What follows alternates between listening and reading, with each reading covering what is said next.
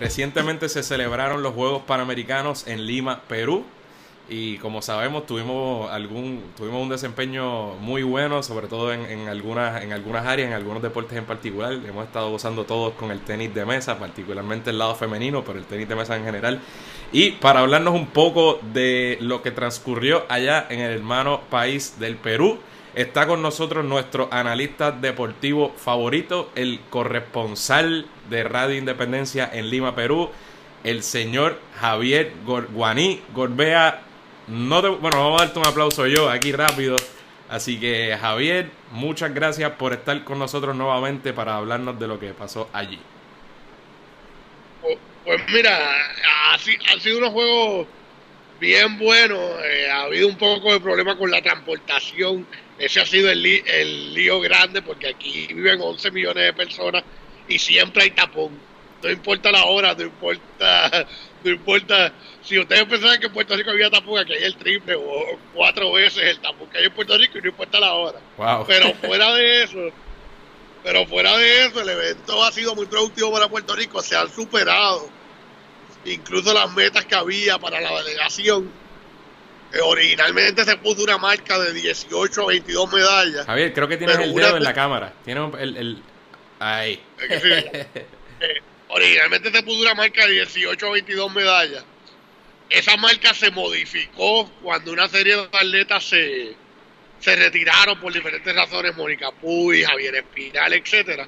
Y sin embargo, terminamos, eh, en este momento que estamos hablando tenemos 24 medallas y existe la posibilidad de una 25 en el día de hoy, en el día de hoy, así que definitivamente ha sido una actuación superior a lo que se esperaba. Sí, porque como dice Javier, aunque los juegos ya culminaron, cuando usted está escuchando o viendo esto, estamos grabando el último día. A Puerto Rico en este preciso momento solamente le queda una participación, me dijiste que es en judo, ¿correcto? En judo de Melissa Mojica. Ok, mira. Eh, Ajá, Javier, entonces... Que ha sido medallista anteriormente y que uno debe pensar que puede obtener medalla. Pues nítido, Javier. Entonces, primero, brother, ¿cómo ha sido para ti esa experiencia? Porque has estado trabajando allá para distintos medios. Si no hay problema contigo, los puedes sumar, pero te hemos visto en ah, distintos medios. Eh, la, la, la, realidad es que ha sido una experiencia nueva. Yo había cubierto eventos internacionales como peleas de boxeo, etcétera, pero nunca había cubierto un evento de tanto, de tanto evento a la vez. Es un reto, uno empieza a las siete y media de la mañana y termina, ayer terminamos por ejemplo a, las 8 de la noche y fuimos a cuatro eventos. Las distancias de los eventos no son fáciles de llegar, así que, así que ayer por ejemplo nosotros fuimos a la pelea de Franklin Gómez eh, y, luego, y nos echamos hora y media para poder regresar a donde estaba el atletismo, a donde estaba a donde estaba el, eh, el tenis de mesa y estaba el judo también en ese mismo área. Eh, pero, pero ha sido, ha sido, además de bonita, cuando tus atletas producen, pues eso a ti te causa una satisfacción, ¿no? Porque tú llevas mucho, en el caso mío, que llevo muchos años viendo a muchos de esos atletas competir. Eh, alguien como Melanie Díaz, ya mismo vamos a hablar de eso pero Melanie Díaz siempre ha estado un poco en la sombra de la hermana. Y sin embargo, de la manera que se ha crecido en estos juegos es algo, es algo que para, aún para los periodistas que tenemos que ser imparciales, nos ha llenado de mucha alegría. Qué nítido, mano. Entonces, Javier, ok, eh, ahora al detalle. ¿Cuántas medallas tiene Puerto Rico hasta el momento, verdad? Ya que solo queda una participación. 24. 24. 24 medallas. ¿Y dónde rankea eso en nuestros desempeños históricos en los Juegos Panamericanos? Esa es nuestra tercera mejor marca en la historia. Nosotros obtuvimos 29 en, en, en Indianápolis, obtuvimos 24 en La Habana y eh, obtuvimos, no, obtuvimos 27 en La Habana, perdóname. Y ahora tenemos 24, así que esta es nuestra mejor marca desde el 1991. Y en términos de preseas doradas, ¿cómo va? Porque vi que tenemos, eh, tenemos eh, bastante, tenemos un montón, no sé si cómo compara. Seis. Tenemos seis. Empatamos con Guadalajara en el 2011. Pero lo que llama la atención, y hay que decirlo, los Juegos de Guadalajara en el 2011 se hicieron en una época que no le permitió a los mejores atletas de, de muchos de los países llevar a sus principales figuras. Aquí está todo el mundo. O sea que, sin quitarle mérito a Guadalajara, las seis medallas de este año, yo creo que tienen un peso más, un poco más significativo que quizás las que se obtuvieron en Guadalajara en el 2011. Ok, entonces, ¿qué, qué, atletas o qué, dónde crees que hemos sorprendido? O sea, ¿qué, medallas no se esperaban? Pues mira, yo creo que en surfing la de María Carmen Rivera no era necesariamente esperada. Eh, Puerto Rico sí tenía esperanza de surfing en una muchacha que se llama Tía Blanco, pero Tía Blanco a última hora no pudo venir. Eh, esas son algunas de las bajas que te mencioné que hubo a última hora. También yo creo que en lucha se esperaba la de Franklin Gómez, pero Andeli Chambó se alzó con una y, y Rodríguez se alzó con una también. Alzó con una también que no era esperada eh, también en lucha. Ok, nítido. Entonces, Javier, el equipo de tenis de mesa, ¿verdad? Que nos ha puesto a gozar eh, a todos. ¿Qué puedes decirnos? ¿Cuántas medallas obtuvo? ¿Cuántas doradas? Sabemos que Melanie tuvo un desempeño destacado, que como tú dices, siempre ha estado un poco bajo la sombra de, Adriana, su hermanita. Pero en este caso en particular tuvo un torneo espectacular y tuvo, y particularmente al, final, en el último juego. Así que, ¿qué puedes decirnos del desempeño de tanto el femenino como el masculino y de esas muchachas días en particular? Pues mira, el, el equipo masculino eh, tiene a Brian afanador, pero la realidad es que eh, ellos están entre los mejores 8 o 10 del continente, que, no es malo, pero que no es, no es suficiente. Claro, Brian sí obtuvo una medalla, Brian sí obtuvo una medalla con, con Adriana y jugando doble eh, con jugando doble eh, masculino también obtuvieron medallas eh, y en el, caso del femenino, el femenino obviamente es bien difícil ganar que Adriana. Y si a eso tú le añades que Melanie elevó su nivel en estos juegos por encima de lo que ella juega, por encima de lo que ella juega, eh, Puerto Rico estaba bien difícil. Y yo tengo la impresión de que un día como ayer, eh, Adriana se veía cansada y perdió ese juego con Bruna Takahashi que no había perdido, había perdido un set en prácticamente todo el torneo, prácticamente todo el torneo es sencillo.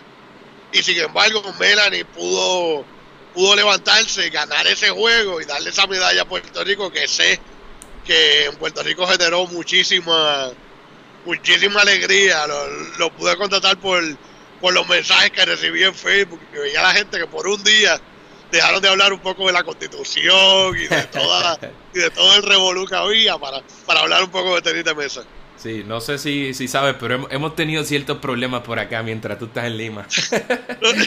bueno, acuérdate, acuérdate que todos los problemas empezaron.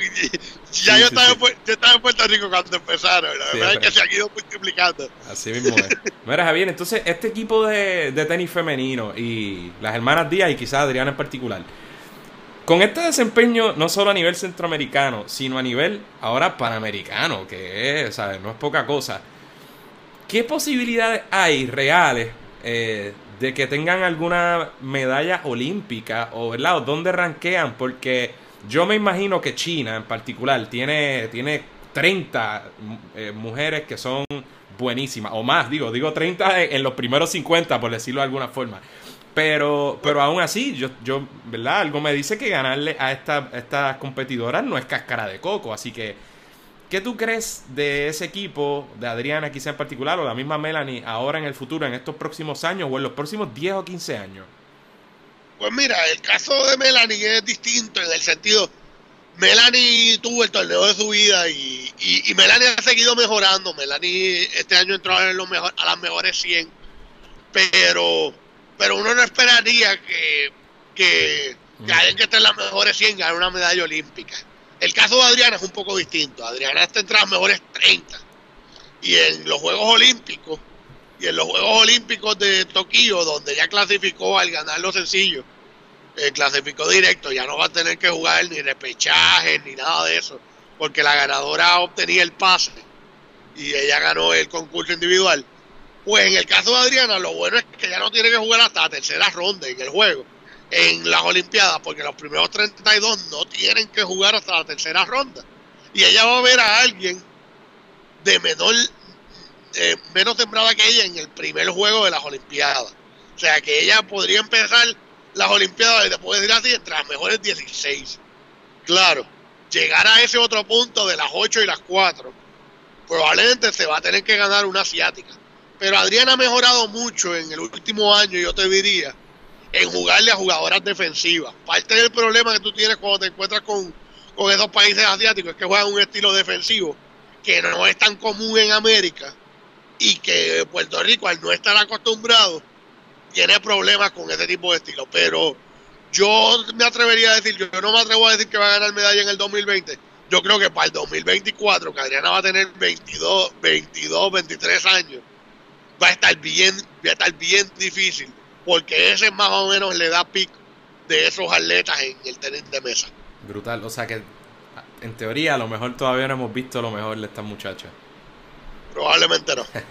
Brutal. Mira, entonces Javier, antes de, despedirnos y hablar del frío que debes tener, porque si tienes esa ropa, este, ¿qué, otro, ¿qué otros atletas ¿verdad? debemos mencionar? Sé que en atletismo hemos tenido un desempeño, digo, yo no soy experto, pero me parece que a pesar de que quizá no hayamos tenido el oro, hemos tenido un desempeño brutal en un mismo evento, creo que fueron los 800 metros, tuvimos a estos dos caballitos ganar plata y bronce. ¿Qué me puedes decir de esos otros atletas? esa es la única vez desde el 83, desde que Peco ganó y César llegó segundo. Que nos lo dijiste en el programa aquí de, sobre los Juegos Panamericanos. Eh, eh, exacto. Esa es la única vez desde el 83 que hemos tenido dos medallistas en un mismo evento eh, de atletismo.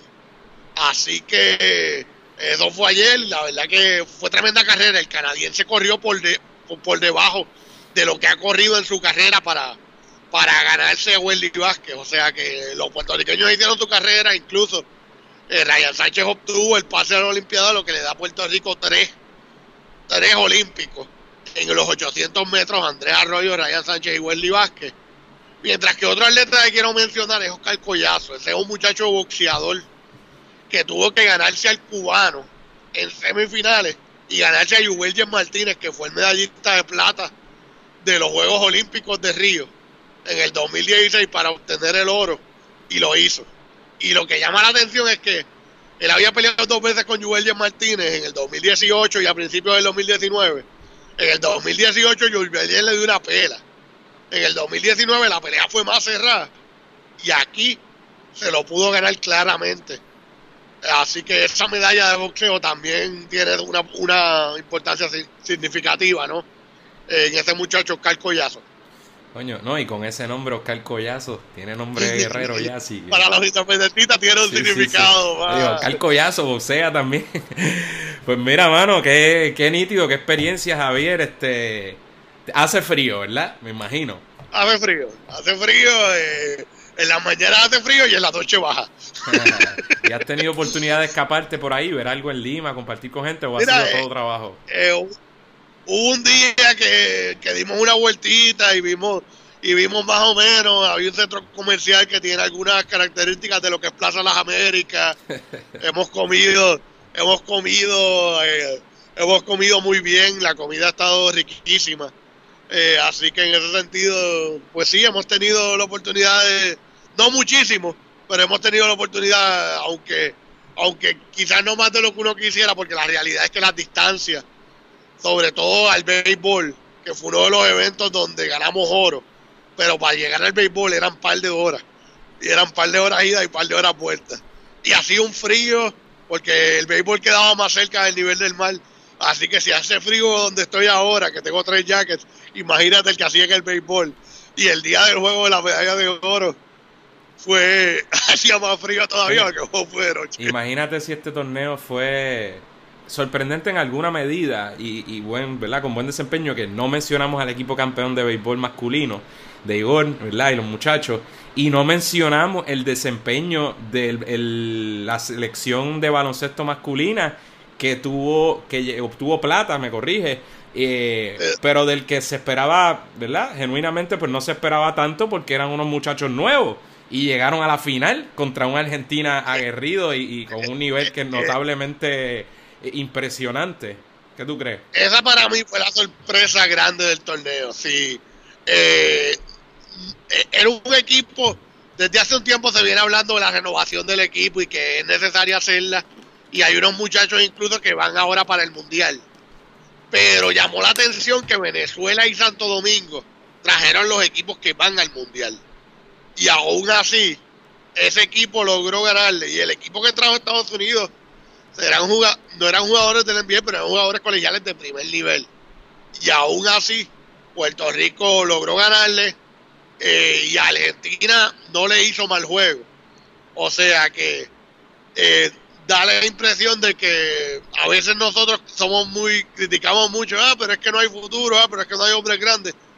Pero yo te puedo decir que, por ejemplo, eh, eh el MLG de, de Collier es una de las cosas que no habíamos visto antes y que si le pueden dar más, más, más la bola en el mundial y él puede producir como produjo aquí en Lima, eso nos da una alternativa que no teníamos camino al mundial de baloncesto, que empieza ahora a finales de, agosto. Pues nítido, Javier, este, te agradezco mucho que, que hayas sacado tiempo para hablar conmigo, en este caso, Adriana, ¿verdad? Estoy grabando desde casa. Este, Adriana no está aquí, pero te agradecemos mucho que, haya, que hayas estado con nosotros qué experiencia más nítida este, que estés por allá y qué bueno escucharte porque te, hemos escuchado en la radio, te he leído en claridad también. Así que, mano, ojalá que, ¿verdad? Que siga, que sigan metiéndole y que te sigan dando esas oportunidades, porque estás haciendo gran trabajo. No, que siempre una alegría compartir con ustedes y le, y le dice a Adriana que hoy más que nunca su nombre tiene un peso significativo en el país. Sí, yo creo que ahora la gente dice Adriana 2020, pero es Adriana Díaz, así que pues está bien. Bueno, Mira, aquí, eh, para hacerte una anécdota, el día que el día que ganó el oro, la gente empezó a decir llévatela para gobernadora y empezamos a mirar en qué, en qué nivel de sucesión estaba. Sí, sí, después bregamos con eso. Así, bueno, Javier, pues muchas gracias, brother. Hasta la próxima. A ti.